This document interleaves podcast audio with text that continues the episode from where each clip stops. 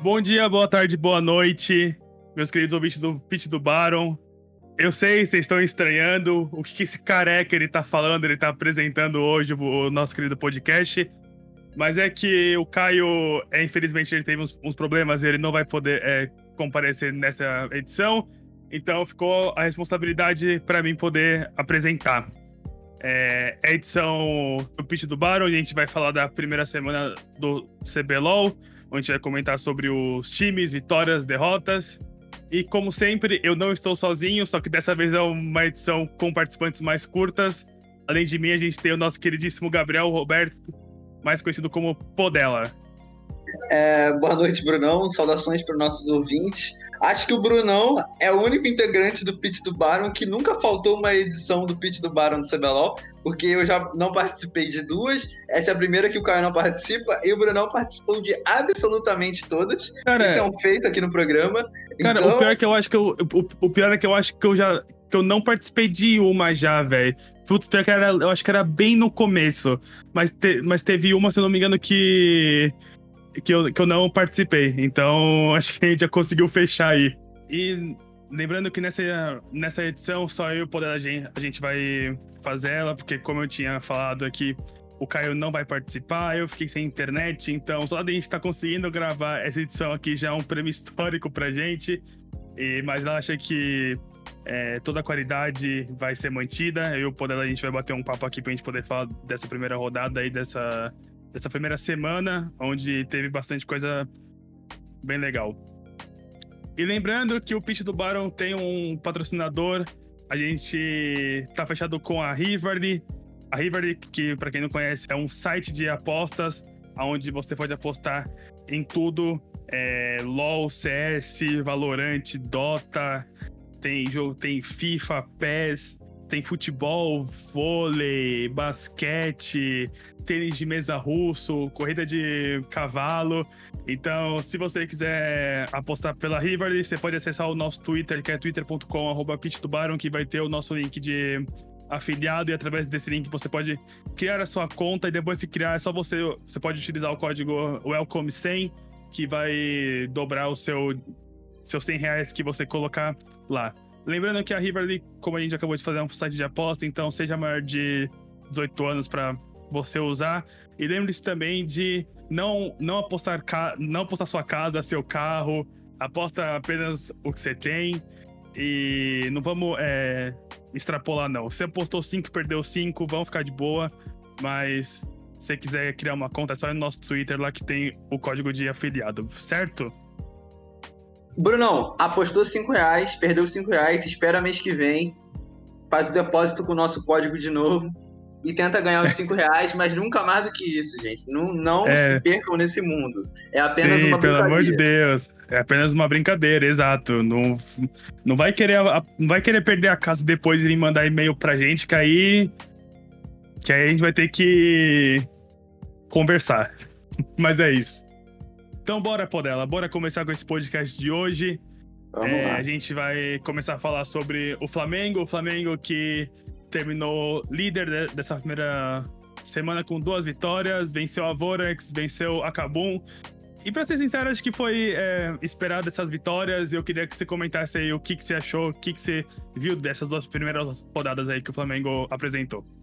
Definitivamente, podemos apontar que o Flamengo foi o melhor time da semana, levando em conta o desempenho mostrado pela equipe. Entretanto, é muito difícil medir qual, verdade, qual, a verdadeira força do Flamengo, levando em conta a força dos adversários que a equipe enfrentou. A equipe enfrentou a Cabum completamente fragilizada, sem, sem o topside titular, no caso o Rihanna, Jungle e o Weiser no top, e enfrentou a Vorax, que nessa primeira semana passou por sérios problemas, perdeu seus dois jogos, perdeu para o Flamengo, que a gente vai falar agora, e também perdeu para a Rendiga. Então, assim, foram jogos, for, foram jogos muito tranquilos por parte da equipe rubro-negra, entretanto, foram adversários que não apresentaram tanta solidez assim para, para podermos alçar o nível do Flamengo no campeonato. Entretanto, foram duas vitórias muito boas.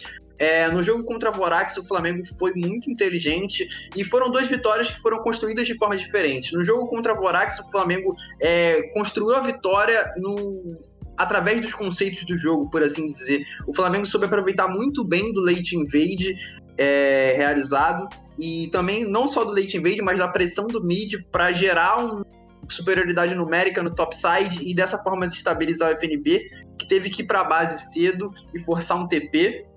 E isso fez com que o Flamengo ficasse, tivesse uma vantagem de TP e com essa vantagem conseguisse construir o primeiro dragão e conseguisse, e conseguisse sair em vantagem no jogo. Então, assim, o, esse, é, o Flamengo se mostrou muito sólido nesses conceitos. É, foi muito inteligente a forma na qual o Flamengo jogou o early game. E, mas concordo também que esse early game foi. É, a, a Vorax ajudou com que o Flamengo tivesse esse early game por conta do draft o draft da Vorax nessa os dois drafts da Vorax nessa primeira semana nessa primeira semana foram ruins, mas a gente vai falar disso posteriormente quando vamos falar da, da Vorax por si só. E no jogo contra Kabum foi um jogo mais simples de forma de forma natural, assim, o Flamengo conseguiu vencer de forma natural. Era uma, uma composição estruturada para teamfights e o Flamengo simplesmente dominou o jogo nesses dois aspectos é, nesses dois aspectos, não, nesse aspecto de, de lutar contra adversários, as estruturas da teamfight foram muito bem elaboradas. É, foi, muito, foi muito interessante ver a interação do, do, do Parang com o Tuts nas teamfights, porque parecia as entradas, as entradas pareciam muito sincronizadas. A ultimate do, do Tuts vinha e posteriormente vinha o do Nar para finalizar a luta e gerar e fazer com que o Flamengo vencesse, ou às vezes era o contrário, o Nar startava a fight pelo flanco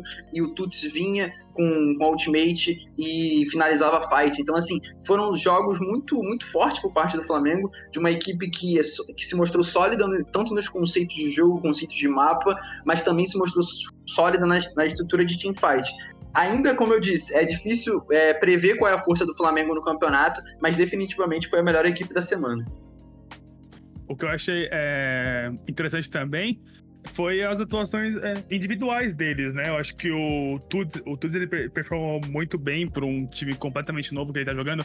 O Parang, então, é, nem tem o que falar. O Parang mostrou porque ele merece todas as é, atenções que esse time vai ter. Ele jogou demais, tanto de Kennen, tanto de Nar. É, em um geral, acho que o Absolute e o Redbert, eles fizeram aquilo que eles têm que fazer, acho que na, na bot lane, ficar farmando e quando eles precisarem do time, eles vão estar tá lá. Acho que eles não foram, talvez, tipo, os caras desse time né, nessa, é, nessa é, primeira semana, mas assim, eles não comprometeram. Acho que não teve nada muito de muito fora do, padrão. Mas acho que as atuações individuais do, desses cinco jogadores é algo que a gente pode, tipo, destacar, assim, também, né?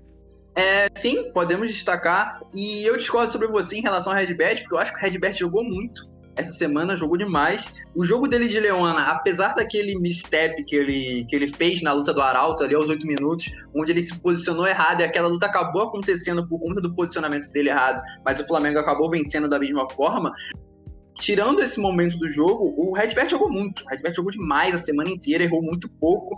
Então, individualmente, o Flamengo estava muito no nível muito acima do, do, dos seus dois adversários. É, teve a seleção da semana e feita pela Riot Games e acho que até o Tuts foi um pouco injustiçado porque o Tuts na minha visão foi o melhor jogador do Flamengo nessa semana é, o Parang jogou mecanicamente muito bem, mas acho que o Gigo, o Gigo é, também performou em alto nível e e, e equilibrou um pouco a, as escolhas, mas acho que na mid lane o Tuts foi disparado o melhor jogador da semana. E, sabe, o jogo dele de Zoe foi muito limpo e o jogo de Oriana também, sabe? O jogo de Zoe, como ele conseguiu controlar o Rio, é, teve uma luta ali, não sei se eu não, se eu não me engano, aos 21 minutos de jogo, que a Vorax e o Flamengo estão brigando por visão e o Tuts está lá dando dano, é, fazendo com que o Mazoi tem que fazer a longa distância, minando a, os recursos de vida e mana dos, dos adversários. Então, assim, é, o Tuts foi impecável nessa primeira semana. Então, individualmente, o Flamengo se mostrou muito superior aos adversários. Beleza. Não sei se quer, não sei se quer adicionar alguma coisa mais sobre o Flamengo aí, ou se já falou tudo. Não, eu só queria. É, um ponto legal também. Foi no primeiro jogo, o pathing que o, que o Ranger fez foi bastante interessante, porque ele não resetou a, a galinha. Como eu disse, ele fez um late invade, ele fez um late invade pra parte de cima do mapa, que gerou aquela jogada onde a FNB ficou sem TP, ficou sem farm, e fez com que o Flamengo garantisse o primeiro barão, primeiro dragão. E ach, eu achei essa jogada do Ranger muito inteligente, porque ele não resetou esse campo da galinha, o que fez com que o, com que o Yamp ficasse basicamente dois turnos da galinha dele atrás, enquanto o Ranger tinha a sua galinha nível 2 até nível 3, ele ainda tava com a galinha nível 1 por não ter resetado. Então foi uma, a escolha muito inteligente do, do Ranger, e foi até um, um miscommunication da própria Vorax não ter feito o movimento para resetar essa galinha o mais rápido possível. Então, um acerto grande do Ranger aí, se mostrando muito inteligente fazendo o jogo. Certo. O próximo jogo que a gente vai. O próximo jogo não, o próximo time que a gente vai comentar aqui é sobre a Loud. Acho que é o time que tava todo mundo querendo assistir, tava todo mundo querendo ver, ver jogar. E foi uma primeira semana muito boa deles. O primeiro jogo de abertura eles já foram lá e, e venceram a PEN, e no domingo eles venceram a Fúria. E eu queria já que você falasse por dela que, assim, você vai falar, mas eu queria dar um. Queria fazer um comentário para abrir aqui, que é o seguinte. Fiquei surpreso com com a Loud e também fiquei surpreso com o, com o Dom Arts. Achei que ele jogou muito bem. Cara, ele jogou muito bem e me estranhou também, assim, me estranhou positivamente falando o fato de quão, o quão bem eles foram, o quão bem sincronizado e coordenado eles foram para uma equipe que está muito pouco tempo junto e que realiza a comunicação em dois idiomas, sendo que o idioma que faz é o inglês e é o inglês de um alemão, ou seja, é bastante difícil de entender o inglês de um alemão, porque o sotaque é bastante diferente, mas foi um inglês, foi um, uma partida, foi uma semana muito boa por parte da Loud, e principalmente nesse aspecto, eu achei eu, eu achei muito coordenados para jogar a partida para jogar as duas partidas. E acho que as duas partidas têm nuances muito interessantes sobre essa coordenação da equipe. O primeiro, o primeiro jogo contra a Peng, eles conseguiram vencer o jogo numa call de backdoor, que é uma cal que você precisa estar coordenado com a sua equipe, precisa ter determinada coordenação, precisa com que, com que os seus companheiros de equipe confiem na, na ideia da chamada. Então é uma cal que exige determinada coordenação. E no jogo contra a Fúria, eles jogaram com um draft que no early game, que eles perdiam as duas sites no early game. E no matchup ruim da Jungle, no matchup de Olaf contra Nidali, e eles conseguiram recuperar o início ruim e venceram com certa tranquilidade depois quando tomaram as rédeas do jogo. Então foi foi essa coordenação da parte, por parte da Loud me impressionou bastante. Agora, falando especificamente sobre esse jogo da Fúria, eu, eu, na minha visão, o draft, o draft escolhido foi estranho é, por parte da Loud. Eles escolheram um draft onde as duas sides deles sair, sairiam perdendo é, eles tomaram um pique de Aférios sobre o pique de Caixa, e no top eles escolheram Gragas, o Gragas que, apesar de ser um dos weak sites mais fortes do patch, é um pique que vai sofrer bastante pressão, não importa.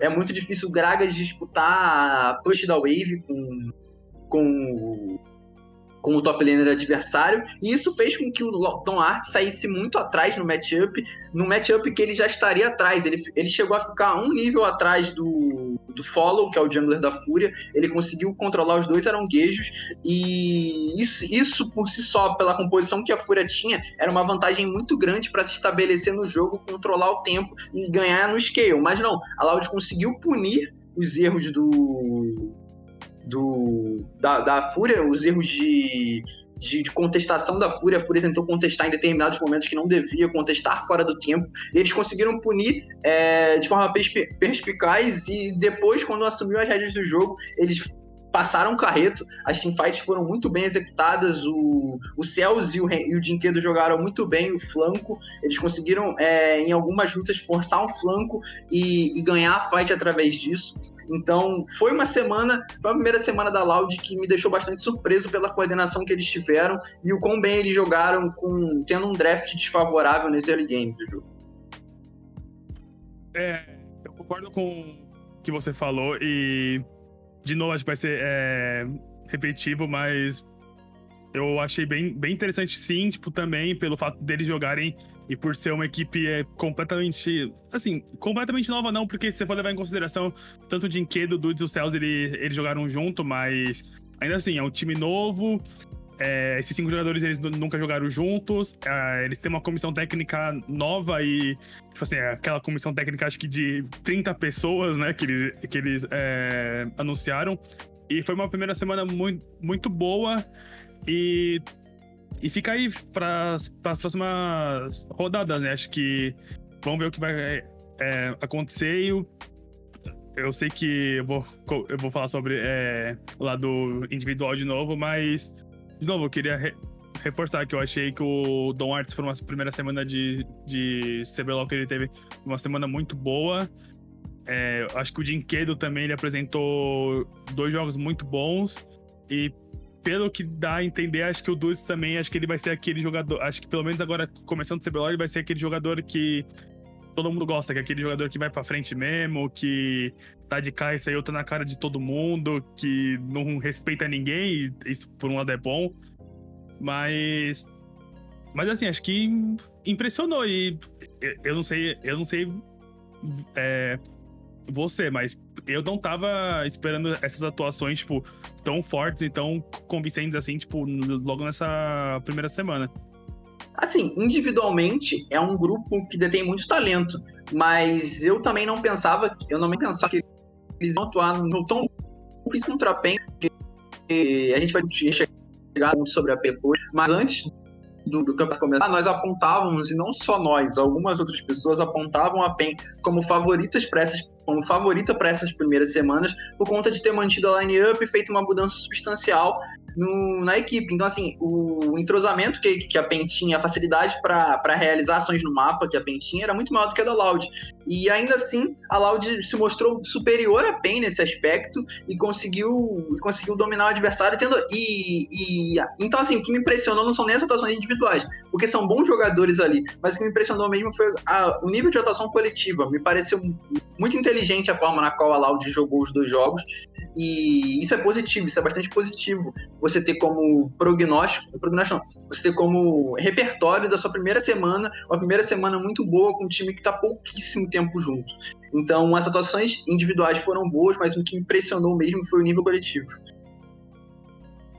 O, só pra gente poder terminar esse assunto loud aí, é, outra coisa também, só que eu acho que a gente pode a gente, é, destaca um pouco da, da comissão técnica, é que por mais que eles tenham tomado, por exemplo, um jogo da Fúria, por mais que eles tenham tomado a Felios, tenham aplicado é, lanes não muito fortes assim pro, pro início do jogo, eu achei que eles vieram com um draft muito, muito bom. Eles que eles draftaram muito, muito bem, pegando Leona, Caixa, Gragas.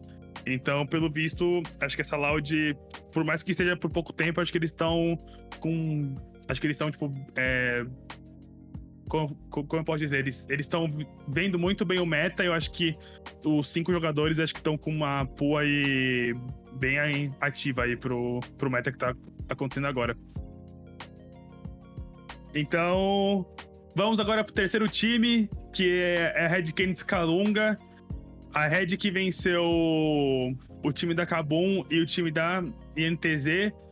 E eu já queria fazer outro comentário aqui que é, esses moleques da Red aí, pelo visto, acho que eles têm um futuro muito bom para esse CBLOL. E destacar também o, o Gigo, porque o que esse moleque aprontou nos. O que esse moleque aprontou nesse segundo jogo contra a, a NTZ foi, foi algo incrível. E eu já queria que você falasse aí, por ela, o que você achou dessa Red aí, ou, e se você ficou surpreso com as atuações deles também. É, a Red foi um time que. Foi o único time dos que manteve a line-up, no caso, é, eles, eles e a PEN. Foi o único que conseguiu comprovar realmente o favoritismo e venceu seus dois jogos com determinada tranquilidade. É, acho que foi o melhor, foi o time que definitivamente melhor draftou essa semana foi o time, foi o time que teve a, as respostas mais afiadas para as escolhas dos adversários.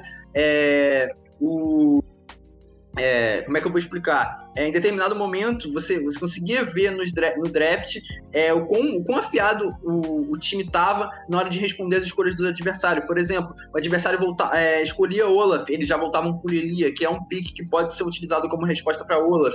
É, no jogo de Kai'Sa, eles voltaram. Ele, a volta rápida foi de MF e para conseguir a pressão na bot lane. Então, assim, a, o draft foi muito inteligente e a forma na qual eles usaram as escolhas flexíveis para punir o adversário foi muito interessante. O jogo contra a Kabum, eles beitaram um pique de Riven, que tudo bem, foi um, acho que foi muito mais erro da Kabum do que mérito da Red no draft, mas ainda assim foi inteligente a escolha de Irelia para tentar beitar o matchup contra a Riven e acabou conseguindo.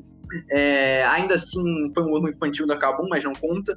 É, e no segundo jogo eles utilizaram o Ione e a Kali como, como. Utilizaram mais a Kali, né? Depois utilizaram o Ione como, como dois flex extremamente consistentes e conseguiram ganhar o jogo através dessa escolha de flex. Então, assim, os drafts da, da, da Red me pareceram muito conscientes e muito inteligentes. E, e foi o time que, na minha visão, mostrou o melhor entendimento do meta até então. Sobre o jogo em si, é, ainda acho que tem uma certa imaturidade no, no time. O Gigo, é, no jogo contra. O segundo jogo, se eu não me engano, foi contra a NTZ. Ele tomou um gank no top que definitivamente não deveria ter recebido. É, foi o primeiro gank do jogo. O Revolta gankou aos 4 minutos, se eu não me engano, no top. Onde o, o Gigo avançou. Porque quando você joga um matchup. É, quando você joga determinados matchups, você tem a escolha de jogar de duas formas. Eu não, eu não lembro. Era Ione quem? Você sabe me informar exatamente, o, o Bruno? É, com, contra quem ele jogou? Contra a NTZ, contra a NTZ, no segundo é, foi, dia. Foi Ione contra a Trox, a top lane. Então, Ione contra a Trox. É, Ione contra a Trox era um matchup que a gente acabou percebendo que Ione dominava a rota. E quando você joga esse tipo de matchup, você pode jogar de duas formas, é, levando em conta o, o jungler adversário. Você pode forçar o push rápido da rota, e com esse push, com esse push rápido da rota, vai crashar a wave na torre e definitivamente vai voltar para você. A wave vai voltar para você e você terá uma situação na rota é, tranquila para não ser gankado. Ou você pode jogar a rota, é, de, de tentar é, deixar a rota no meio ali. É, deixar controlar a wave de forma com que a, a wave não avance tanto e também não não não, não te cause tanta pressão assim. É, o Atrox não conseguir te infligir tanta pressão e você não pressione tanto o Atrox para não se colocar numa situação onde o, onde o jungler adversário consegue chegar pelo hit e gankar. E não, ele simplesmente, ele simplesmente demorou muito para puxar o wave, ele tomou a escolha de puxar o wave, mas demorou muito. E quando ele puxou o wave, ele, ele gastou o recurso de, de, de dash dele, né, o recurso de escape dele, sem a visão do jungler adversário. Isso fez com que ele tomasse o gank, porque ele não tinha nenhuma ward no Rio, e assim morresse, e poderia ter entregado a vantagem de um matchup que ele possivelmente dominaria. Então, teve, essa imaturidade por parte dele. No primeiro jogo também, teve momentos que o Avenger pisava no Rio, onde ele não deveria estar, é, porque ele não estava respeitando a sua própria wave em relação ao wave do adversário. Isso fez com que ele sofresse alguns pick-offs. Mas, no geral, falando assim, como atuação coletiva, foi um time muito simples. Gostei muito do tanto jogo 2. Os dois deles foram. Digo, ter grande. Foi um dois do Titã. Jogou impecável, definitivamente, porque eles conseguiram utilizar muito bem da vantagem de tempo da, da rota inferior para cruzar o mapa, para gerar. para com essa vantagem de tempo, gerar superioridade numérica do outro lado do mapa e assim punir as escolhas que a NTZ fazia no mapa. Então, foi um time que coletivamente parece entender o que tem que fazer no jogo. É um time que drafta muito bem, mas ainda precisa é, trabalhar essa maturidade para ser definitivamente competitivo e um dos times para disputar o título ou disputar top 4 e, e, ser, e ser competitivo nos playoffs. O, o mais interessante dessa rede é que até então, é, como a gente já tinha falado deles, e a PEN acho que a gente já colocava nessa, né, nessa vantagem, né, nessa primeira semana. Que, como você falou, eles, eles mantiveram a, a equipe. E eu concordo contigo, acho que faltou essa, esse pouco de é, maturidade neles. Acho que esse gank dos, dos 3 minutos, 4 minutos no top aí, acho que é algo que quem joga top, acho que de, tipo assim, eles têm que imaginar que você vai levar eles ou não. É, sobre o Titã, eu, eu achei que o segundo jogo dele de MF realmente foi muito bom. Acho que ele, tanto em lane phase e em teamfight, acho que ele conseguiu encaixar bem a SMF, onde ela trabalha mesmo. Ela, ela trabalha mesmo em dando é, pela ult, porque ela tem cometa, ela faz, ela faz gota, e a gente sabe o, o quão bom carry o, o Titã é. Mas fica aí para as próximas rodadas, né? Porque esse time da Red é um time, de novo, é um time muito novo, com muitos garotos, então, às vezes, se eles começarem esse, esse CBLOL e já começaram com duas vitórias, acredito que. Acredito aí que mais pra frente, acho que eles podem. É, eles podem dar, dar muito mais trabalho. O nosso quarto time da vez que a gente vai comentar aqui agora é sobre a PEN. A PEN que terminou 1/1 nessa primeira semana aí, né? A PEN de sábado e a de domingo, mais uma vez aí começando o split. Aquele, aquele padrão PEN, né? E a PEN perdeu no, no, sábado pra Loud, que foi o jogo de estreia aí do CBLOL, e venceu o Cruzeiro no, no domingo. E eu queria que você falasse aí, Porela, o que, que você achou dessa PEN aí, que igual a Red trocou apenas uma posição só, mas que pelo visto acho que eles têm bastante, bastante coisa aí para melhorar para essa próxima semana. Nessa primeira semana, a PEN teve um caminho é, um pouco inesperado em relação, em relação ao, que, ao que nós esperávamos, pois, como já foi citado anteriormente, é, quando, quando falei da Red, é, pensamos que, que, por conta da, da manutenção da, da line-up, a, a PEN teria certa, certa tranquilidade nessas seis primeiras semanas e poderia trabalhar em outros aspectos. Mas não. É, o primeiro jogo contra a Loud foi um jogo estranho, é, o BRT, onde o BRTT jogou mal, mas acho que, acho que o ponto principal desse jogo não é nem o, o não é nem a, o quão mal a PEN jogou, o quão mal o BRTT jogou. Parte dele foi, foi decidido no draft. É, as escolhas da, que a PEN fez foram pouquíssimo seguras e pouquíssimo pou, e estavam pouquíssimo de acordo com meta. Definitivamente o First Pick Zoe não é uma boa escolha. Eu até gosto, em alguns momentos, principalmente no R3, escolher a Zoe como blind, mas como, como First Pick definitivamente não é uma boa escolha. Existem escolhas muito melhores para você é, gastar com a sua primeira escolha no draft. E como last pick do Bullside, no caso, na última rotação do Bullside, onde você escolhe, onde você escolhe dois campeões, a PEN optou por um Sion, um Sion no blind, com Camille aberto. Sion, de, Sion não é um bom blind para quem, quem tem certo conhecimento do jogo, sabe? O Sion, é, principalmente ano passado e, no, e em 2018, era utilizado como resposta para algumas escolhas que surgiam e, ele, e onde ele conseguia sair com certa vantagem. A PEN, por exemplo, utilizava muito essa escolha de Sion de forma inteligente no ano anterior e não blindava o Sion. Então, Sion no blind contra campeões, principalmente que estão no meta agora, como Camille, até, até a Fiora pode aparecer, o que não, é, que não foi o caso, mas pode aparecer em alguns momentos, é, Ione, entre outros. É, tem certa facilidade para jogar contra o Sion, então as escolhas de, de Zoe e Sion é, criaram uma situação onde a PEN teve que jogar que não era, da, era uma das melhores no jogo. Já no jogo 2, a PEN conseguiu acertar esses problemas no draft e, e não só os problemas do draft foram acertados, acho que as tomadas de decisão da PEN foram muito acertadas, é, entenderam o que o adversário tinha que fazer para vencer o jogo e ficaram muito atentos a essa condição de vitória para ter a, a jogada, para ter uma jogada contrária, ou seja, ter um counterplay naquele momento do, do jogo e conseguiu construir a vitória através disso. Depois a PEN administrou com tranquilidade bem, e administrou com tranquilidade, lutou muito bem e soube puxar o gatilho na hora certa para vencer. Então é muito difícil ainda é, projetar o que, o que a PEN pode fazer ao decorrer do campeonato, mas acho que se é, tiver um entendimento melhor de como draftar, que definitivamente teve no segundo dia, e não só isso, é, entrar mais ligada nos jogos, principalmente o BRTT, que, que no segundo fez um, individualmente um segundo jogo muito bom, mas um primeiro jogo ruim. Então, com esses aspectos, até melhorando esses aspectos individuais de comunicação, que, que algumas pessoas citaram na internet que isso pode ser um, é, isso pode vir a ser um problema. Então, esses aspectos sendo corrigidos e acho que a PEN tem tudo para evoluir no campeonato e, e, definitivamente brigar pelo top 1, top 2, top 3, top 4.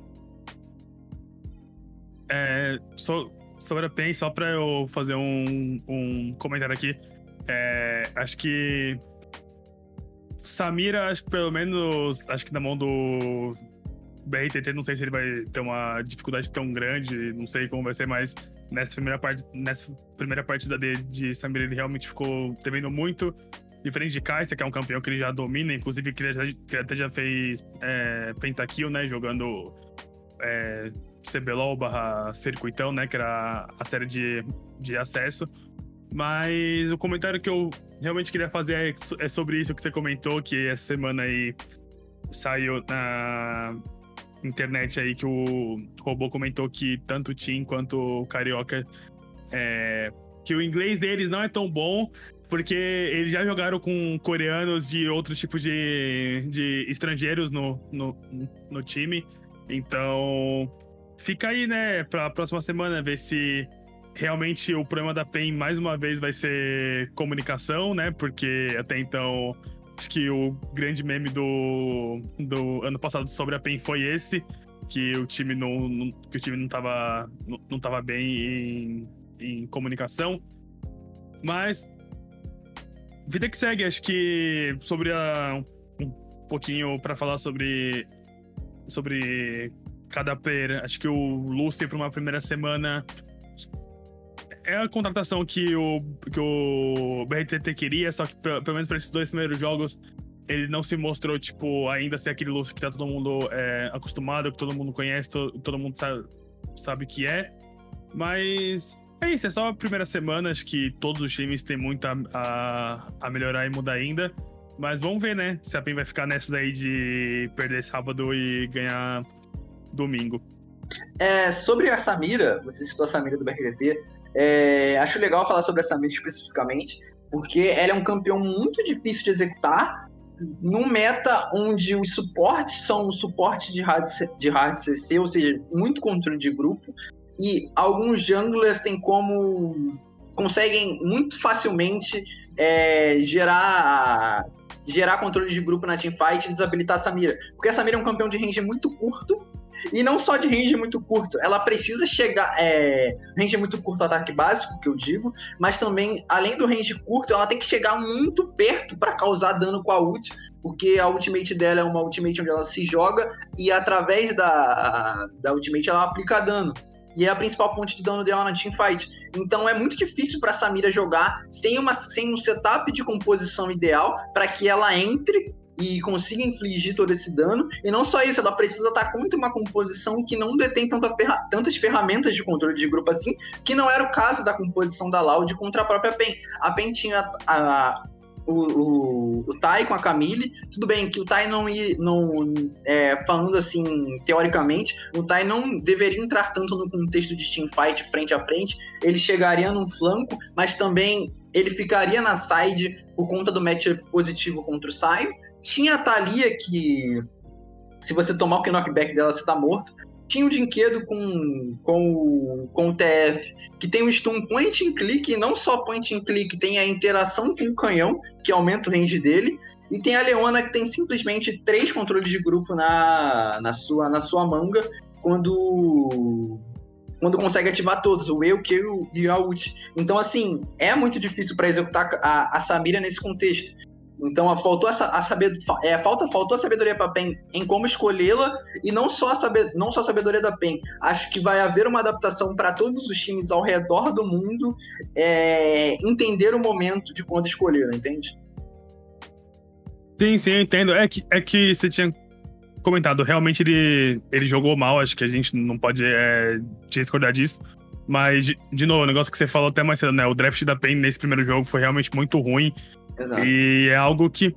É algo que a gente espera que eles melhorem, porque a PEN trouxe. A PEN manteve o, o John o cheiro, mas trouxe o Nova também, que é um técnico que tava na TCL, né? É o.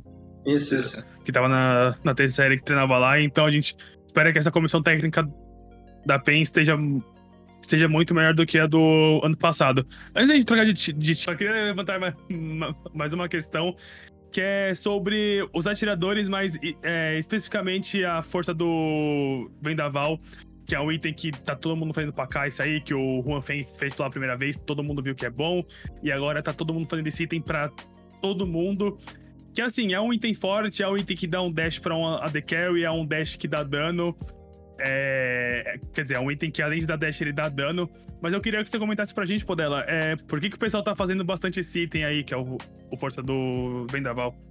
Pra Caixa, é, você disse, é um item que interage muito bem com a Caixa, porque ela tem ideias, ela tem uns temas muito explosivos, porque quando ela pula na backline, é, ela vai pular, vai dar dano, e, e, o, e o dash, às vezes, do, do, da Gale Force não é nem utilizado para sair, é utilizado para aplicar o dano e ela sai com o E. O E é skill que, quando ela upa, ela fica invisível, então é muito tranquilo para ela funcionar como uma espécie de assassina, e a Gale Force aumenta esse potencial dela, porque ela consegue. É, aplicar ataque básico, estacar a passiva, explodir a passiva com o Q, que é a chuva de. Eu não lembro o nome da skill exatamente, mas é onde sai aquele diversos projéteis e dá dano no inimigo.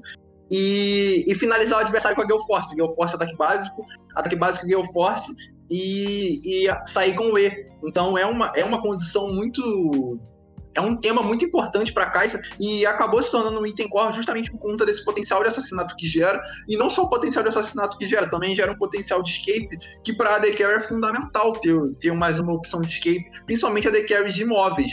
É o caso do Aférios, apesar de eu achar que o Aférios interage melhor com, a, com o Mata Kraken, em alguns jogos, em alguns jogos o Aférios vai, o vai fazer é, Gale Force para poder ter a possibilidade de dar um dash. A mesma coisa, por exemplo, a MF. A MF também faz, faz Gale Force, da mesma forma, ela tem uma possibilidade de ter um escape. Então é um item muito interessante e que, que gera essa possibilidade de você ter um escape, poder decidir a teamfight. E além disso, ele não perde tanto em status pro Mata Kraken. O Mata Kraken dá apenas 10 de AD a mais, tudo bem, tem a passiva do. Do ah, é passiva de, do terceiro ataque básico, mas nem todos os AD Carries interagem tão bem com, a, com, essa passiva. É o caso da própria MF.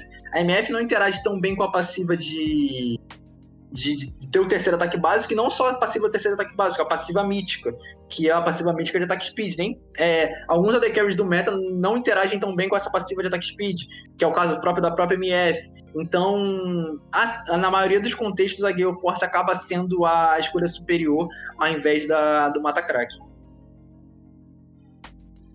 Legal. Continuando sobre os nossos times aqui, a gente vai. Legal. Ah, é...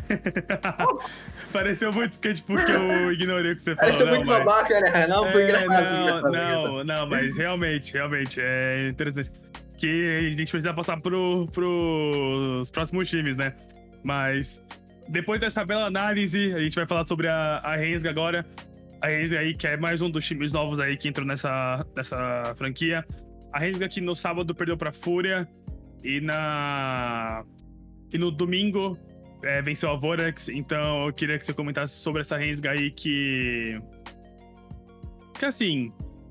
Não é um time que muita gente tá botando fé e tá achando que vai, que vai dar certo. Mas. Por uma primeira semana deles, esse. Por uma primeira semana deles, acho que esse 1/1 aí Acho que foi uma semana boa, vai. Mecanicamente falando, Frost Strike, House, Trigo e Clion foram sólidos. O primeiro jogo do Clion não foi tão bom assim, mas o segundo foi um, foi um ótimo jogo por parte dele e mecanicamente ele foi muito sólido, não só ele, como os outros três citados além dele. É... Em aspectos coletivos, a Renga precisa melhorar em algumas coisas, principalmente o próprio Trigo e o próprio Clion em relação a como se movimentar pelo mapa, porque em muitos momentos, principalmente no segundo jogo contra a Vorax, onde a Renga tinha vantagem sobre o adversário, tinha vantagem de tempo, é, eles não conseguiam converter essa vantagem de tempo em vantagem territorial, ou seja, quando você utiliza a vantagem de tempo para chegar primeiro no, no, objetivo ou em, algum, em alguma uma faixa de secção do mapa para controlar aquela, aquele terreno e a partir dali gerar condições de de, de skirmishes com vantagem numérica, ou punir o adversário com pick-off, e a Ranger não soube fazer isso. Tanto que no terceiro Dragon contra a Vorax é um Dragon muito marcante, porque o, faltando 30, 20 segundos pro Dragon acontecer, o Trigo e o Clion estão no top, e, e, isso faz com que a Renga chegue ao Dragon, a não, a Vorax chegue ao Dragon com uma condição de 5v4 que ela não deveria ter, e a, e a Renga só consegue é, punir a, a Vorax porque o, o Frost Strike acabou roubando o dragão. Então, assim, é, falta esse entendimento tanto pro Trigon, Trigo principalmente pro Trigo, porque eu acho que o Caio, é, em alguns momentos, até conseguiu se movimentar melhor. Mas foda esse entendimento, principalmente pro Trigo, de saber onde tá no mapa. Isso aconteceu em outros momentos. Foi o caso do próprio primeiro Arauto contra a Vorax, que, que ele. que a Vorax acabou invertendo para tentar conseguir o Arauto. É, não conseguiu, desfez a inversão e ao invés de. E nessa, quando, essa, quando essa reinversão acontece, ou seja, a Vorax volta para as rotas normais, a Ranger tem uma vantagem. A Ranger tem a vantagem de poder rotacionar para lá e controlar, sem precisar mover os cinco jogadores. Poderia mover só quatro, que deveria ser a movimentação correta, com a Alistar, a Zoe controlando a rota do meio, o top laner e o jungler. Essa era a movimentação correta. Mas não, o Trigo acabou subindo para auxiliar a Ranger na, realiza na, realização desse arauto.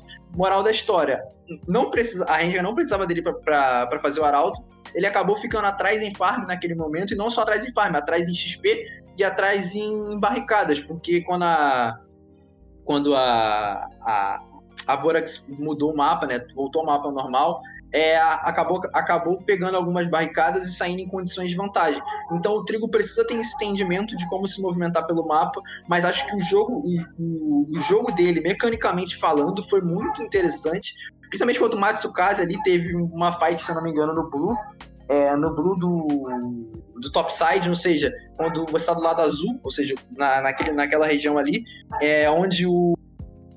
Onde a gente estava fazendo barão, fez o barão e acabou num V1 entre o próprio Trigo e o próprio Mats, onde o Trigo saiu com vantagem e matou o Mats. Então, assim, é, mecanicamente a Ranger se mostrou muito bem, esses quatro jogadores que eu citei, mas e, em aspecto coletivo ainda precisa melhorar algumas coisinhas. E outra coisa que eu gostei também da Ranger foi a adaptação deles ao meta. Eles estão muito bem adaptados a, as nuances do meta e é, essa adaptação é muito interessante porque eles repetiram a jogada que o Showmaker descobriu na quinta-feira. Sei lá, o, Showmaker, o jogo entre Down Game, eu não lembro exatamente, acho que Down Game T1. É, o Showmaker fez uma jogada de Zoe onde ele deu o primeiro back da. Ele, ele adiantou o primeiro back da Zoe na wave dos 3,30. Ou seja, ele levou a wave dos 3,30, avançou essa wave, tradou mana e XP para conseguir. Mana e XP não, mana e vida para conseguir avançar essa wave, foi pra base e, e, fez a bota de aceleração de habilidade.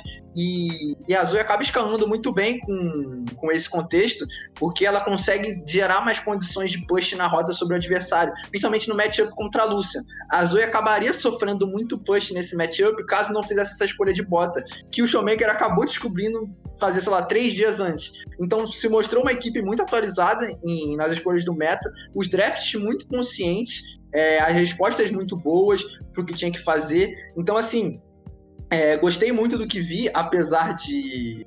Apesar do, de, do que eu citei sobre o trigo e sobre algumas movimentações terem sido erradas, acho que no geral é uma equipe que tende a crescer para o campeonato se, se conseguir entender seus erros e a comissão técnica trabalhar em volta dos jogadores de forma correta. O, o mais legal desse, dessa Rensga aí foi que eu, foi o que você falou, eu fiquei bastante surpreso com as atuações do, do Trigo e, e principalmente do. É, é Clion que fala, né? Clion. Clion, Clion, Clion. E, e do Clion, achei que. Achei que eles jogaram muito bem, que são dois jogadores aí que.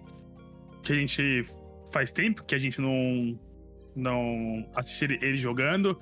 Acho que o Trigo teve umas horas que ele é, foi é, agressivo teve umas outras horas que ele foi agressivo é, é, até demais. Acho que tem alguns momentos aí que eles vão precisar cuidar disso, mas em um geral, assim, eu vou ser sincero, eu achei que. Eu achei que a eu achei que a Fura não, eu achei que a Rensga seria uma equipe aí que ia sair 0-2, mas eles me, me surpreenderam bastante, tanto em draft, tanto em algumas jogadas é, individuais quanto em time. E eu acho que ele pode, eles podem ser facilmente aí um time que do nada aparece nesse, nesse top 6 aí vai pros, e vai pros playoffs e quem dirá aí poder surpreender um pouco mais. Claro, é... ainda é muito cedo para falar de fato. Sim, sim, sim, é, sim. É uma primeira impressão boa. Nós precisamos observar ainda o que vai acontecer ao decorrer do campeonato, mas me pareceu bastante interessante até, até então o que eles fizeram. E só uma coisinha também que, que eu acho que eles precisam melhorar é como controlar a Wave para fazer determinadas jogadas. Acho que eles vacilaram um pouquinho nesse jogo por etapas, que poderia ter sido um pouco melhor, caso eles tivessem um entendimento melhor de como controlar o wave, coisa do gênero, mas é algo que vai se adquirindo com o tempo é, ao decorrer do campeonato. Fechou. Fazer só piadinha, fazer a piadinha, né? Você Pode caiu fazer. no outdraft da Kretz, né? Tem que lançar é, essa. É, verdade, verdade. Você verdade. caiu no outdraft da Kretz. Você caiu no outdraft do, do Eric Kretz. Que, que assim, só pra gente fazer um, um comentário pra, pra, pra gente fechar aqui, Acho que em questão de draft, assim, esses negócios que realmente a comissão técnica ela tem um, um destaque a mais, assim, eu acho que eles foram bem também, né? Tipo, por uma primeira semana.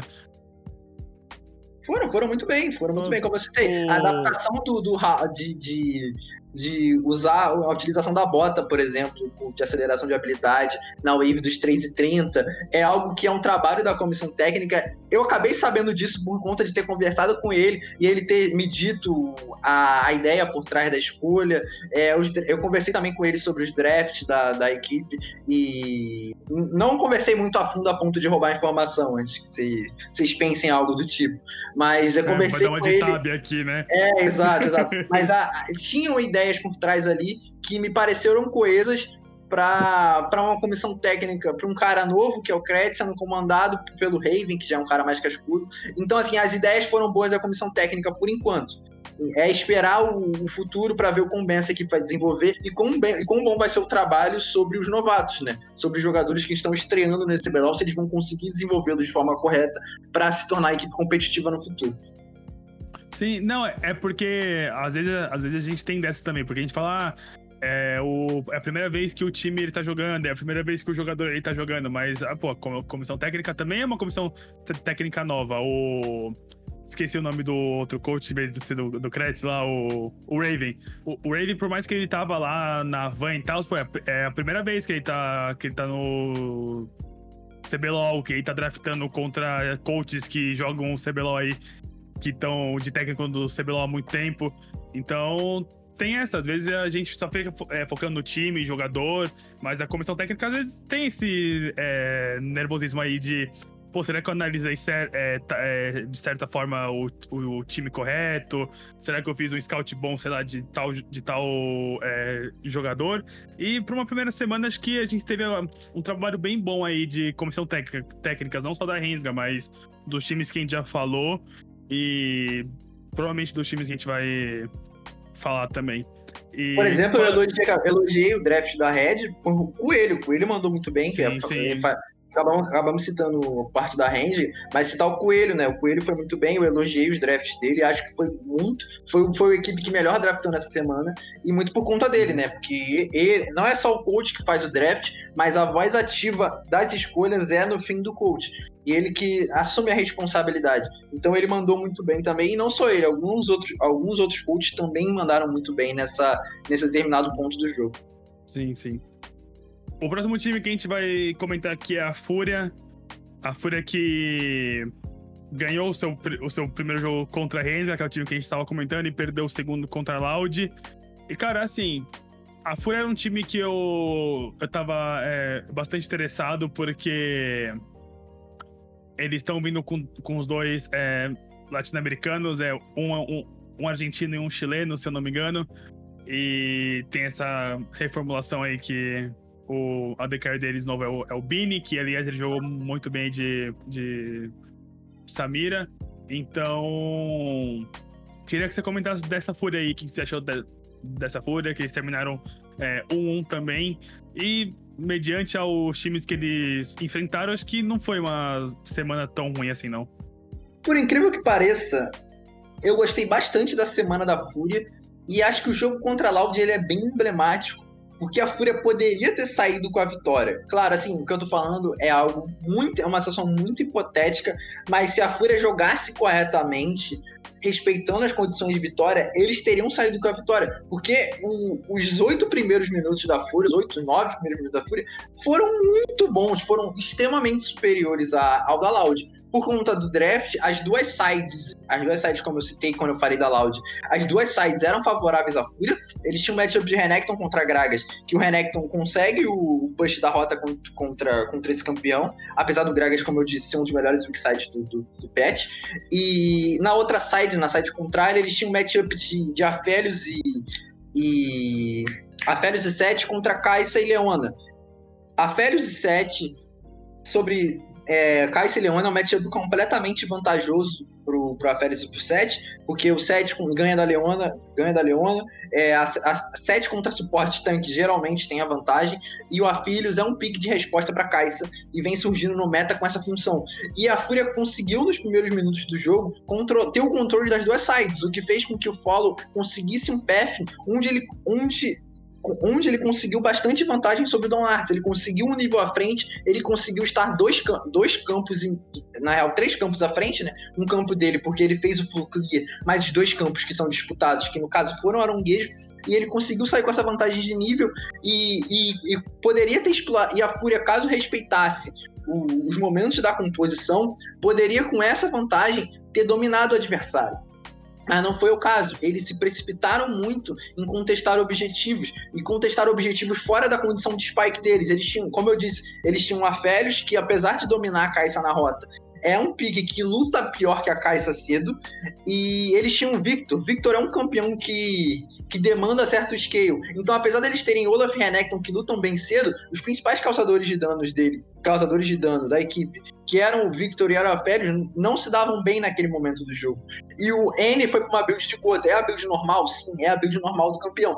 Mas como, como só para corroborar o que eu disse, é uma build que demanda scale, é um campeão que demanda scale. Ou seja, é, precisa, o, a Fúria precisava respeitar as condições de Spike e, a, e não respeitou. Caso eles tivessem respeitado com a vantagem que eles conseguiram no início do jogo, possivelmente eles teriam saído com a vitória. Então, assim, apesar da, do 1, foi uma boa semana para a Fúria e apesar da derrota para Loud ser muito marcante e ter sido a partida mais rápida do CBLOL, teve ideias, teve temas que a Fúria, que a Fúria poderia ter explorado caso tivesse um pouquinho mais de paciência.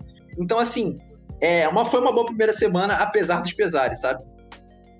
Sim, o, o que eu achei muito interessante dessa fúria aí é que, cara, eu, eu acho que a gente. Acho que eles têm é, jogadores assim que individualmente eles podem jogar muito bem. O Ene, o Ene a gente sabe que é um jogador muito bom. Ele, ele e o Damage eles são a cara desse time, não importa o que é, aconteça. O, o Bini, por ser um moleque muito novo, é um moleque que tava jogando pela pela Avan no split passado, se eu não me engano. É um jogador que eu acho que ele começou muito bem. O jogo de Samira, que foi o jogo que eles ganharam, eu acho que ele, ele jogou muito bem com, com o campeão. Então. Então fica essas questões aí pra Fúria arrumar, né? Acho que a Fúria começou com, com aquele gostinho de que eles poderiam. Eles, eles poderiam ter feito muito mais, eles poderiam ter ganho o jogo contra a Loud. E vamos ver para as próximas semanas, porque é um, é um time com, com jogadores que, é, que a gente não, não conhece tanto ainda, então a gente não sabe, por exemplo, qual que é o, o auge o auge desses, do Skito, o auge do, do Follow. O Bini, por mais que a gente tenha visto jogar, acho que foi no, foi, foi no circuitão, e não querendo desmerecer o nível do circuitão, mas querendo ou não, é, era um nível abaixo. Então agora ele tá jogando realmente contra muita gente boa. E, e vamos ver as próximas semanas, porque eu acho que essa fúria aí pode dar é, bastante trabalho e. Tira, é, eu acho que eles podem atrapalhar a vida de muito time grande aí que tá tentando se classificar. Que se classificar não, tentando terminar em, em, primeiro lugar aí nesse CBLOL. E só para finalizar sobre a Fúria, preciso constatar um fato que, que é inevitável que é o Damage é craque. O Damage é um ah, jogadoraço. É, é muito bom, fique é muito claro, bom. Que fique claro, o Damage é um jogadoraço. Ele é, muito, ele é muito bom e é o que a gente comentou. Acho que existem times aqui no CBLOL que eles têm certos jogadores que são a cara deles. É, a gente pode estar, por exemplo, o Dinquedo com a Loud agora. Acho que o Dinquedo casou muito bem com a Loud. A gente pode traçar, traçar a gente pode pegar atrás antigos do BRTT com a PEN o Titã com a Red, que tá, Ele tá muito tempo. E, cara, o damage é, é assim, é a cara dessa fúria. É, provavelmente é, vai ser muito difícil, tipo, o damage ele sair é, desse time. Eu acho que é muito mais fácil a Fúria, tipo, ficar é, montando vários times é, diferentes a cada, a cada split, mas para não, pra não é, largar o damage. E.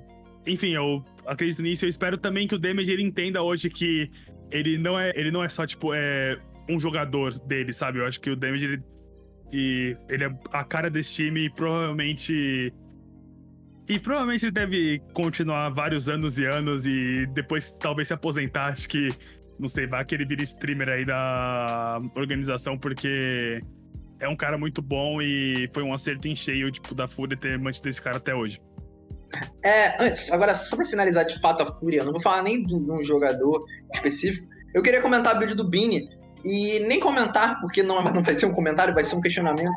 Eu queria entender a escolha pelo, pelo arco escudo imortal, ao invés da Gale Force ou ao invés do Mata Crack, porque, assim, acho, eu acredito que não tinha tanta justificativa assim para optar pelo arco escudo imortal. É, caso ele quisesse, por exemplo, se manter vivo nas teamfights e escapar de situações onde o Gragas alcançasse ele ou a própria Leona, ele poderia é, ir para uma build de, de Gale Force e no futuro QSS poderia ser uma escolha. É, mas eu não entendi definitivamente a escolha de arco, de arco escudo imortal. E queria até uma explicação de alguém que, que, que entendeu, entende a escolha.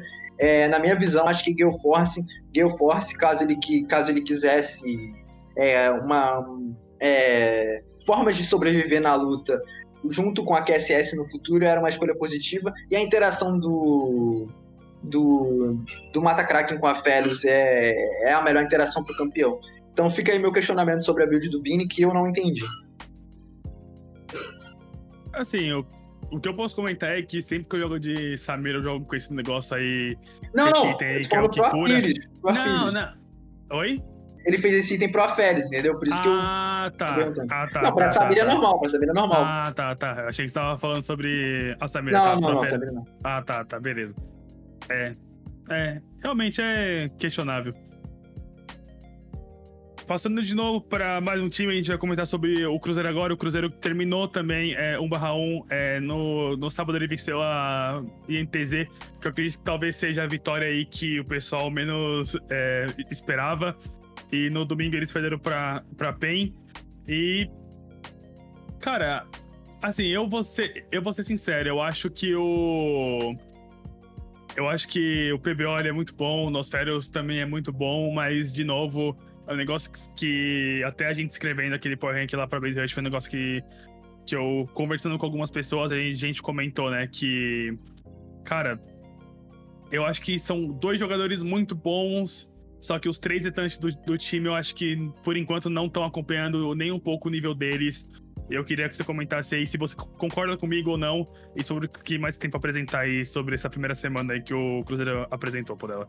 Concordo. E quero deixar aqui um, uma pulguinha na orelha do nosso amigo Caio, que que depois do, do jogo do Cruzeiro, da vitória do Cruzeiro sobre a NTZ, veio encher o meu saco. Não sei se ele te marcou, ele te marcou também ou não? não, não marcou, ele me marcou, ele me marcou. Ele, ele marcou nós dois para encher o nosso saco. E depois a gente viu que nessa semana a NTZ foi o pior time da, da, do campeonato. Foi o time que pior desempenhou. Então a vitória sobre, o, sobre a NTZ não é lá um parâmetro para definir a força do Cruzeiro no campeonato. E a derrota para PEN foi muito mais, muito mais, muito marcante. E apesar da partida da Loud ter sido mais rápida do que essa da PEN, o domínio da PEN no jogo foi muito maior nesse jogo do que, na minha visão, o domínio que a Loud teve sobre a Fúria a partir do. no jogo. A Loud dominou o jogo de fato, mas a partir de um determinado momento. A PEN dominou desde o início. Mas vamos por parte, vamos falar do jogo contra, contra a NTZ. Acho que contra a NTZ o Cruzeiro apresentou algumas coisas positivas, principalmente a forma na qual eles se organizavam em bloco para contestar a visão e dar os face checks. Eles se organizavam em bloco, contestavam a visão, davam os face checks. E isso é uma, isso, isso é uma é algo que demonstra uma, um, uma certa coordenação para realizar as ações do jogo. E o Cruzeiro demonstrou isso de forma positiva contra a NTZ. É, além disso, contra a NTZ, eles mostraram um bom controle de wave e souberam usar o controle de wave para controlar os objetivos e não só controlar o objetivo, gerar, gerar pick-off no mapa. Foi assim que aquele pick-off em cima do Boal, por exemplo, surgiu no bot. Eles conseguiram a pressão do mid, desceram para o Rio, o Boal errou, não, não soube respeitar a, a pressão do adversário e CD a Cruzeiro foi lá e puniu. Então, foram boas escolhas. Mas foi contra um time ruim, foi contra um, não um time ruim da NTZ, mas uma NTZ desempenhando muito mal nesse início de campeonato. Então, como eu disse, não é parâmetro para para definir a força. E ainda nesse jogo, eles algumas decisões que eles poderiam ter tomado, eles não tomaram. Como, por exemplo, eles tinham uma condição no jogo em determinado momento, não lembro qual era o tempo, onde eles tinham o push do bot e o push do top. E e o, e o decidiu pisar no Rio e avançar na jungle adversária e forçar uma teamfight. Não era a decisão correta a se fazer naquele momento. Era aproveitar a pressão das duas sides para conseguir levar a torre, caso não levasse a torre, e gerasse uma e o adversário fosse contestar aquelas waves, o Cruzeiro aproveitava e com a contestação da wave entrava numa condição de superioridade numérica na jungle adversária. E não foi o que aconteceu. Então algumas tomadas de decisão, de, de decisão do Cruzeiro contra a NTZ foram ruins, apesar de ter tido alguns aspectos positivos. Já no jogo contra a PEN foi um completo foi um completo fiasco em todos os aspectos. É, mecanicamente falando, foram mal em relação à coordenação foram mal, tiveram um draft não tão positivo assim e que gerou muita facilidade para PEN draftar. Porque se você pegar, por exemplo, dá para dividir o, o, draft do Cruzeiro em problemas de três formas. Que é o seguinte: eles tinham uma condição de vitória muito restrita, com uma janela de ação muito curta. Que era basicamente, eles tinham. A condição de vitória dele no jogo era estar ali Renekton. Eles tinham que jogar para o topside, eles tinham que afundar o malfit no top, eles tinham que gerar condições de, de divar aquele malfit. E só que essa condição de dive era uma janela muito curta, porque eles tinham que tentar divar o malfit antes do 6 para que ele não porque depois do 6 é, é, quase impossível dar um feed sem tantas complicações. Então eles tinham uma janela muito curta de tempo para executar uma condição de vitória extremamente restrita. Outro ponto, eles tinham um range muito curto. Eles tinham uma composição de range muito curto, o que gerou muita facilidade para continuar o draft, porque eles vieram com a escolha de Syndra. A Syndra é a melhor escolha possível para composições de range curto. Porque o Cruzeiro tinha Ione e o Cruzeiro tinha tinha, tinha Renekton. O, o Ione é um pique que, na rota, consegue ter determinados pontos onde, ela, onde ele consegue vencer a, a Syndra no V1, porque em alguns momentos ele tem pressão de kill, mas num contexto de teamfight 5v5 frente a frente, ainda mais com a Syndra na frente, é impossível para que o Ione e também o Renekton entre na teamfight. Então era uma composição de, de causadores de dano de range curto contra a Syndra, que é o melhor campeão para punir range curto. E, esse foi um problema. E, e é isso, são os três pontos que eu falei, né? A, a condição de vitória restrita, a janela de ação curta e o, e o range, e o range baixo. Isso fez com que o Cruzeiro tivesse sérias complicações no jogo e a parte da execução deles foi péssima. Eles executaram, a, executaram o dive no, não no melhor momento possível, é, com, com, de forma mal coordenada, é, não respeitando os momentos de, de teleporte e ida para a base da PEN. Isso fez com que eles fossem completamente estampados. Então, assim, é difícil. A, é difícil é almejar a força do Cruzeiro no campeonato, mas acho que do, dos, dos, times que saíram um, um, eles ficam. Eles foram. Acho que foram o pior time que saíram um, um na minha visão. Acho que a Rendiga foi um pouquinho superior e, e a Penha Fúria também foram, sabe? Assim, eu vendo esse jogo do Cruzeiro contra a PEN, me lembra bastante é, as comps e a maneira de jogar que o Santos tinha no, no ano passado onde eles basicamente todo o jogo, inclusive o Hulk era o suporte que eles explicavam é Ash Nautilus e basicamente davam carry pro pro Rainbow, pro Jackpot e algum jungler agressivo pro pro Ryoga é, acelerar o jogo. E pelo que deu a entender, acho que esse provavelmente por enquanto deve ser o, o tipo de jogo que o que o Cruzeiro ele vai é, apresentar. E eu fico realmente um pouco triste, né? Porque parece que esse time vai depender muito do que o, o, o Noceres apresentar. E pelo que a gente está vendo, pelo que a gente pode entender nessa primeira semana, parece que, parece que, que o Truquilax ele vai ter uma função de pegar, é, pegar campeões de lane é, agressiva e de campeões que podem carregar jogando no jogando pelo top. Então, alguma coisa a acrescentar do Cruzeiro aí? Acho que não, né? O Cruzeiro, por mais que ele tenha terminado 1 barra 1, acho que não, não, tem muita coisa para falar deles, né? Eu queria falar do Sting, porque Sting, acho que o Sting foi mal. O Sting teve uma uhum. semana terrível, é, se posicionando no lugar errado na hora errada, é, errando as skills do campeão. Tem um pick-off contra, contra a NTZ que ele pisa no Rio e a wave do mid tá igual. A wave do mid tá igual e ele pisa no Rio, e aí ele gera uma condição pro pick-off pra NTZ. Definitivamente foi muito mal essa semana. E é uma semana para esquecer dele, mas ele é um jogador novo, tem tudo pra evoluir depois do campeonato. Beleza. A gente agora vai entrar na, naquela seleta, seleta lista dos times que terminaram 02. E primeiro a gente vai começar a falar, né, de um time que. Assim, eles terminaram em 02 nessa primeira semana, acho que é, não é muito. Quer, quer dizer, é comum, é esperado que é a INTZ. E a INTZ que perdeu pro Cruzeiro e perdeu pra Red. Por que a gente fala isso? Porque todo split a INTZ começa muito mal. E não adianta mais falar que provavelmente vai acontecer isso, eles vão melhorar, melhorar depois e pegar playoffs. E do nada os caras conseguem ganhar o sexto título deles aí.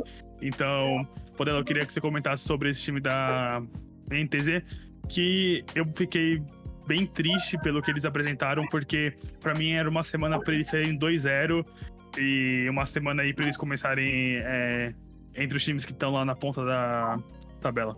Primeiro ponto sobre a NTZ. É, os early games do, do Revolta foram bons nos dois jogos. Acho que ele tomou as decisões corretas. E acho que o problema não foi nem tanto o early game nos dois jogos. Acho que foi.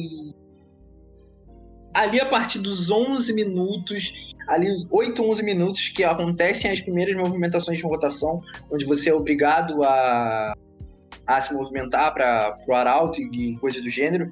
E a NTZ começou a se perder aí.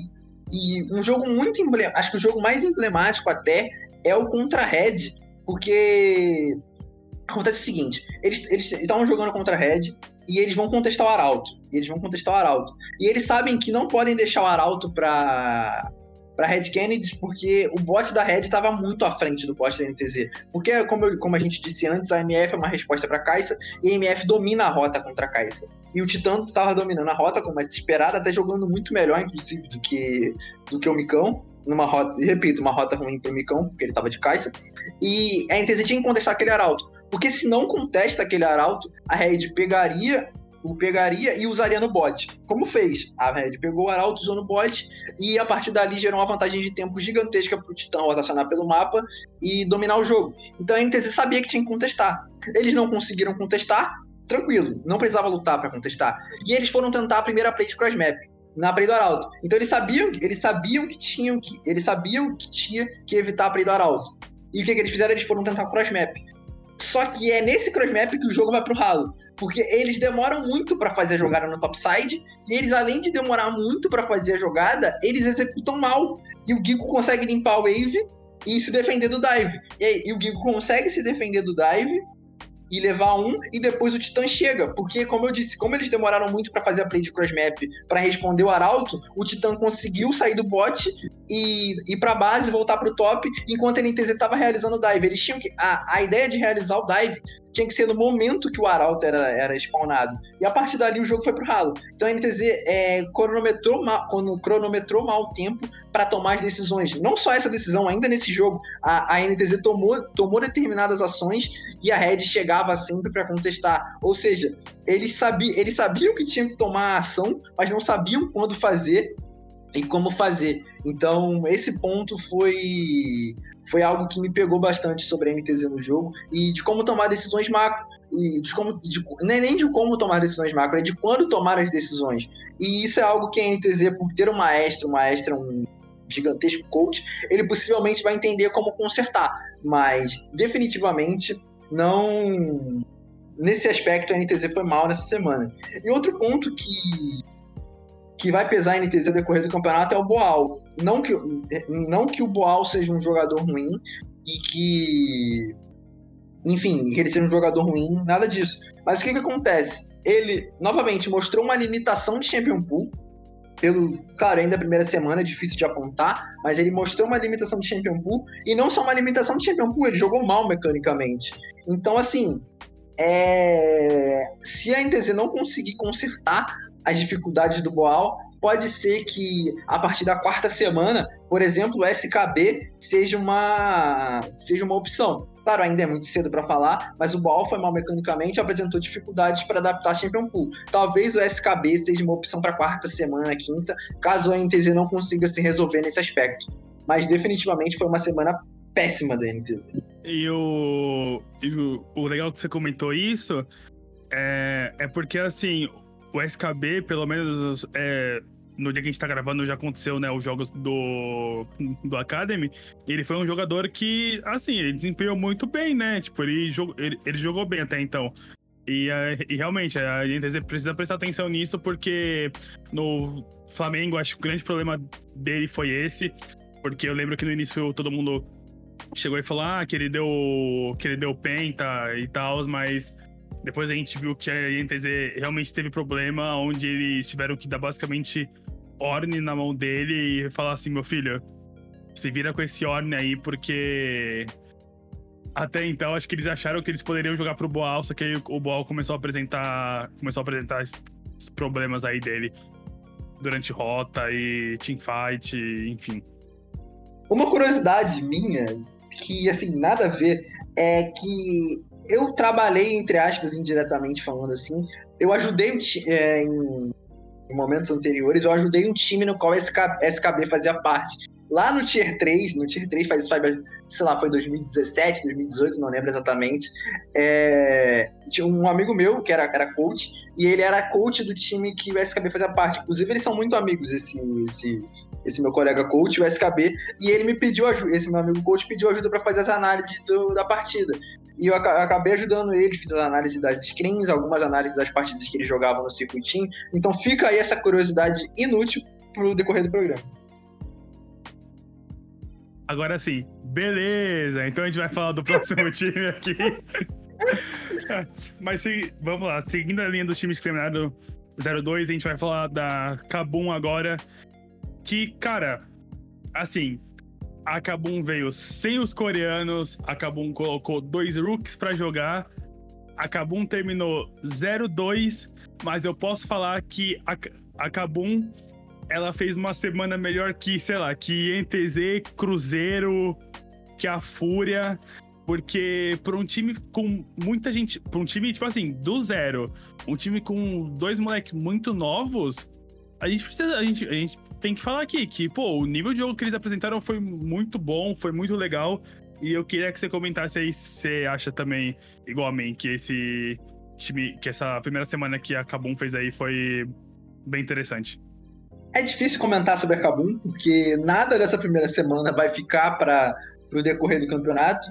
Então, estender comentários sobre a situação da Kabum ou sobre a atuação deles no, nos jogos é, não faz diferença, mas tenho que ressaltar.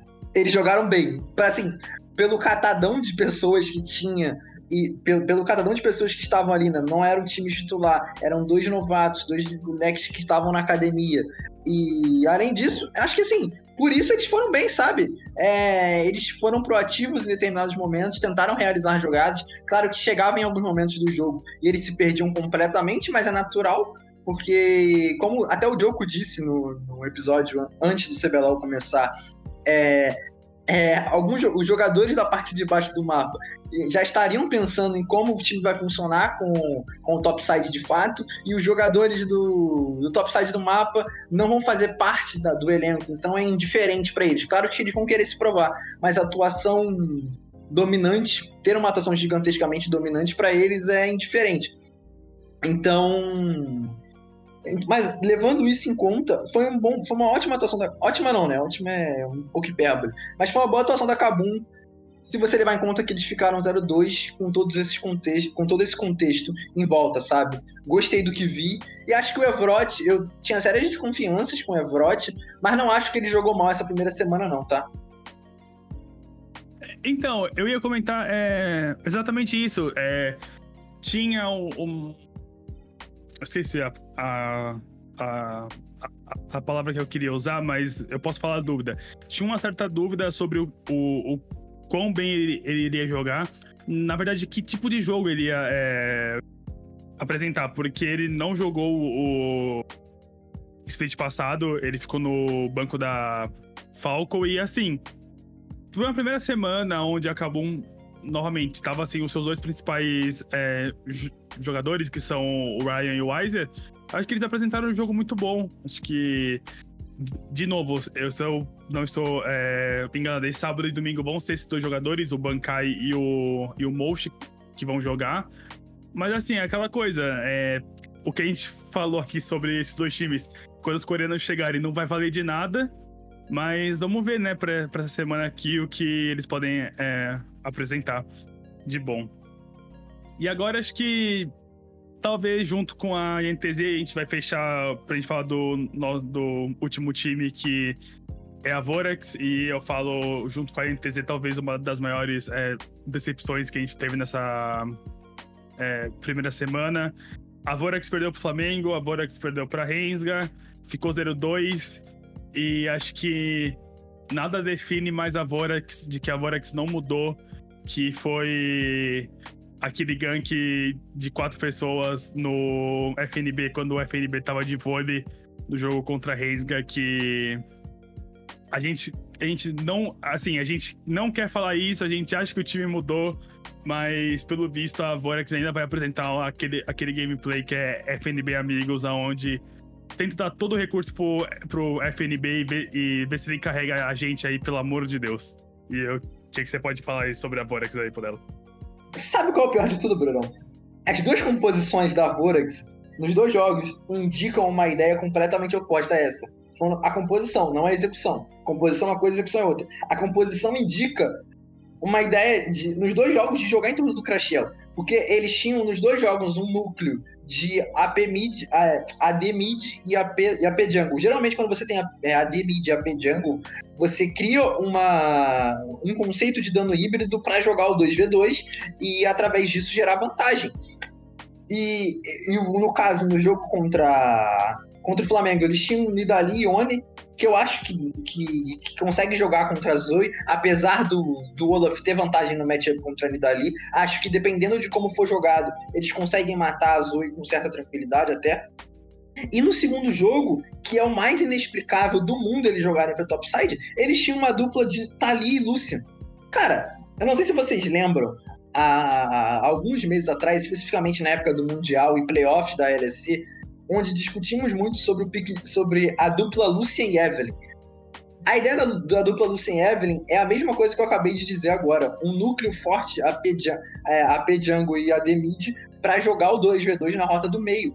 E a Vorax tinha, era esse play, era esse o game plan deles. Esse era o plano de jogo, era dessa forma que eles tinham que executar o, o jogo. E não pro topside. Eles foram completamente é, deram um tunnel vision gigantesco no topside, e não só esse tunnel vision gigantesco no topside, eles deram um tunnel vision gigantesco no topside contra um Gragas. O Gragas é o melhor weak side do patch. E eu tô, eu tô, já é a terceira vez que eu repito isso no programa, agora eu vou explicar o porquê. O Gragas, ele, ele recebeu alguns buffs, é, e além dos buffs que ele recebeu, ele é um boneco que joga muito bem em condições de, de um V3, um V4 no, na, nele como rota no topside, porque ele se cura muito. Ele, ele tem uma passiva onde ele se cura muito ao utilizar skills. Ele tem o W dele que dá resistência para ele. E além do W dar resistência para ele, tem o a ult e o E. Ou seja, dois controles de grupo para você jogar um dive. Ou seja, é muito forte você ter a opção de, você ter a opção de controle de grupo no seu leque de habilidades para você jogar um dive. E foi exatamente como o Chiari jogou. O Chiari conseguiu utilizar as ferramentas de controle de grupo para se livrar dos dives.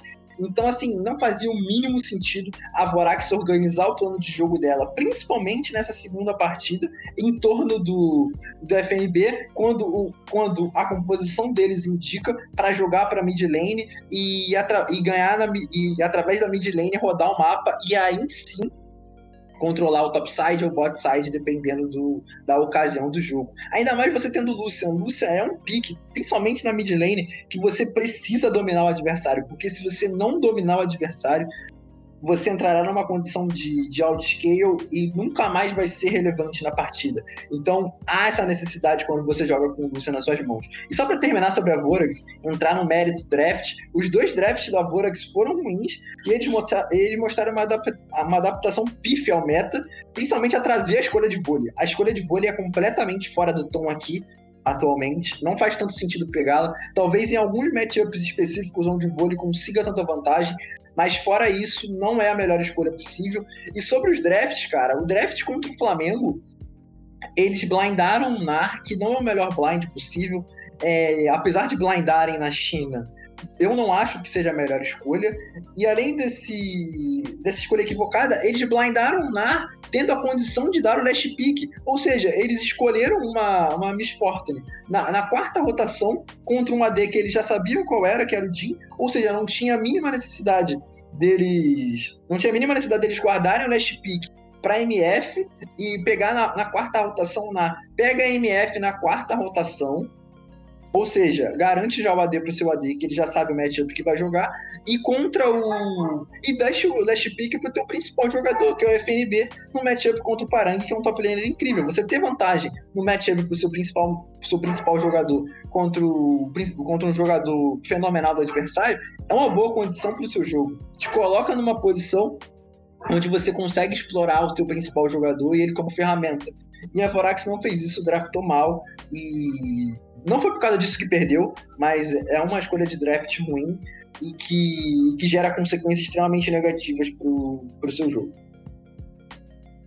Acho que a grande questão aí para para Vorax para as próximas semanas é eles realmente é, definir o que eles querem o que eles querem fazer, né? Porque de novo, acho que eles pegaram o Lucian, que por mais que tenha mudado os itens e tal, é um dos grandes, é um dos grandes picks desse, desse patch ainda. E, novamente, é, eles pegarem um, eles montarem uma comp para dar recurso pro, pro Crashiel e do nada eles derem aquele gank no top lá para deixar uma kill pro, pro FNB ou começar a gerar recurso pelo top mostra que que a Vorax precisa mudar a. Um, precisa perder essa mentalidade aí que dá pro FNB que ele carrega. É, só pra falar assim agora da parte individual. É, individualmente também, eu falei dos drafts, de, de, ideias coletivas, mas vale ressaltar que individualmente também a Vorax foi muito mal. É, vale ser ressaltado. Crash, principalmente Crashiel e o Oz, na minha opinião, não quero marcar o Crashiel, mas creio que os dois jogos dele não foram bons. E tudo bem que o segundo jogo a gente pode argumentar pelo fato de que ele precisava de recurso para jogar, porque ele estava no matchup de Lucian, e de Lucian contra a Zoe, a Zoe, como eu citei, quando ela fecha a bota de aceleração de habilidade, ela consegue disputar mais ainda o push da rota, mas ainda assim, é, foram, foram dois jogos ruins do Crashiel e foram dois jogos péssimos do Oz. O Oz jogou mal. Então, vale, vale ressaltar esse, esse ponto que individualmente também a Vorax passa por, passa por problemas. Então é isso. Falando desses 10 times aí, acho que a gente pode passar bem o que vai acontecer. Quer dizer, o que aconteceu nessa primeira rodada. É... Só lembrando que o CBLOL ele já volta no próximo sábado, dia 23, e no domingo, dia 24. Só vamos repassar os jogos aí que. Os jogos de sábado são Flamengo e NTZ, Rensga, Cabum, Cruzeiro, Cruzeiro e Red, Loud contra Vorax e PEN Fúria. E no, no domingo é Cabum e Loud, NTZ e Rensga, Cruzeiro e Flamengo, Vorax e Fúria e Red e PEN.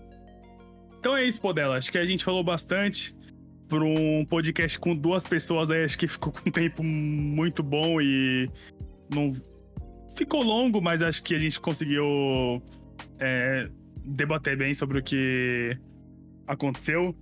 E já queria que você, puder. Você puder falar o, suas últimas palavras aí, agradecer, pode que o, que o tempo é todo seu. É, muito obrigado para quem ouviu até aqui. Se você ouviu até aqui, os ter, você mesmo e o é um herói.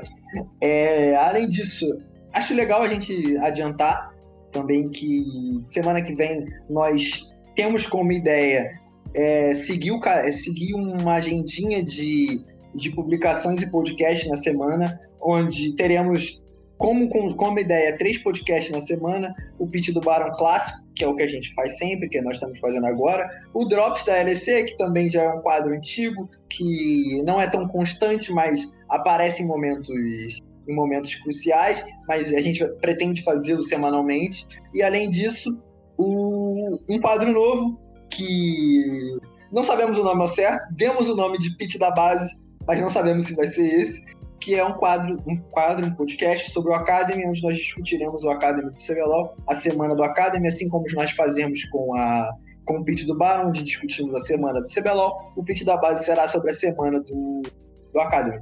Além disso, use nosso link na Rivoli para nos ajudar. É, sejam conscientes na hora de apostar.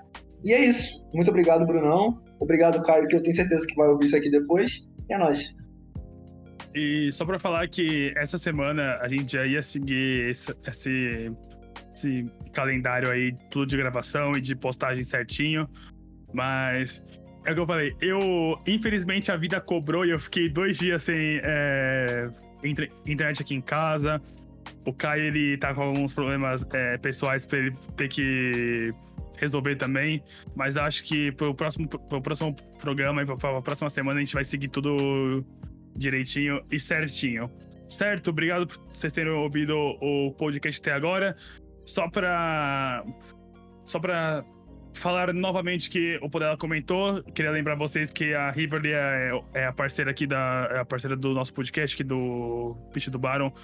É, como eu falei lá no início, se você não conhece a Riverly, é um site de apostas onde você pode apostar sobre vários jogos competitivos aí de esportes como, como LoL, CS, Dota, Valorant e vários outros determinados. Você pode apostar também sobre esportes é, convencionais como é, futebol, basquete, vôlei, enfim. A gente tem o nosso a gente tem o nosso link lá onde está no nosso Twitter, que é twitter.com barra do Baron, você pode acessar, criar sua conta aí, você pode usar o código Welcome Senha, onde quando você coloca 100 reais, é, o seu dinheiro ele dobra, certo? Obrigado a todo mundo que ouviu o Pitch do Baron. Essa edição foi só eu, eu e o Podela, mas espero que a gente tenha entregado tudo que a gente entrega toda semana. Questão de qualidade, de comentários, tudo. Obrigado, até a próxima e valeu!